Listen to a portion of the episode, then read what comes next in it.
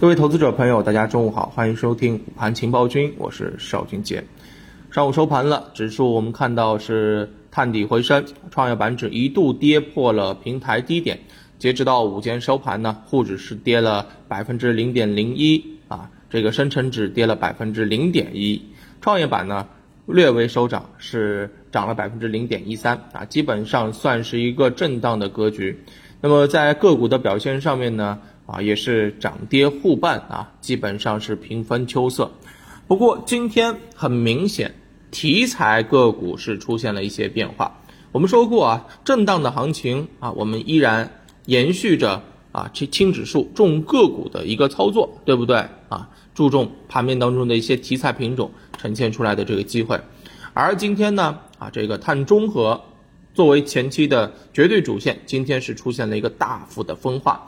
高位股的亏钱效应是大面积扩散，那么我们可以看到的是什么？像中材节能跌停啊，对不对啊？像这个深圳能源呀、飞达环保、华银电力啊这些高位股呢，都出现了较大的这个亏钱效应。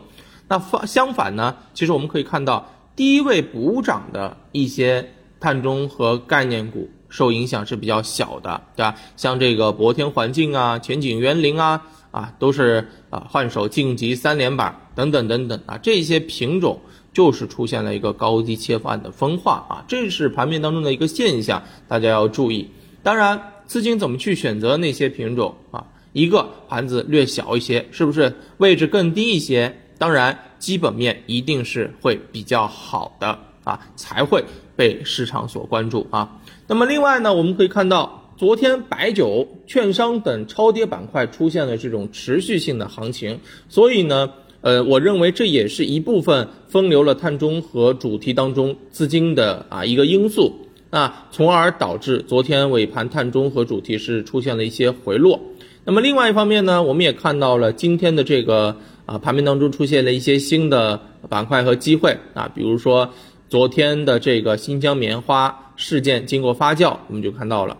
服装纺织概念是啊多开盘涨停等等等等的，对不对？那么像纺织服装板块作为低位板块，同样会分流碳中和主题的一个资金。现在的市场呢，其实就是一个存量的博弈。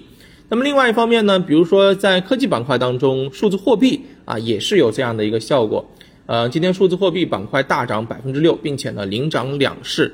其中啊，涨幅超过百分之九以上的个股呢，就超过了十家，当中也有一些三连板的，对不对？比如说亚联发展呐、荣基软件四天三板的等等等等啊。这原因什么？呃，六大行开始推广数字人民币钱包相关的这个数字货币嘛，也会迅速的这个落地啊，所以这个方向当中啊，我们就会找到一些比较明确的这个机会。那么除此之外呢，还有一个板块也出现了啊分化碳中和资金的一个效果，那就是有色、化工、煤炭啊这一些板块周期性的品种，在连续两天大跌之后呢，今天是出现了一些反弹修复的啊呃这个情况。对吧？所以呢，资金也会啊出现分流的一个效应。所以呢，啊，总之，碳中和主题大幅退潮啊，流出的资金呢，选择了纺织服装、数字货币啊、煤炭啊等等这些低位的这个板块，资金进攻呢比较分散，题材的这个持续性呢，我认为还是有待验证的啊。所以今天下午盘面。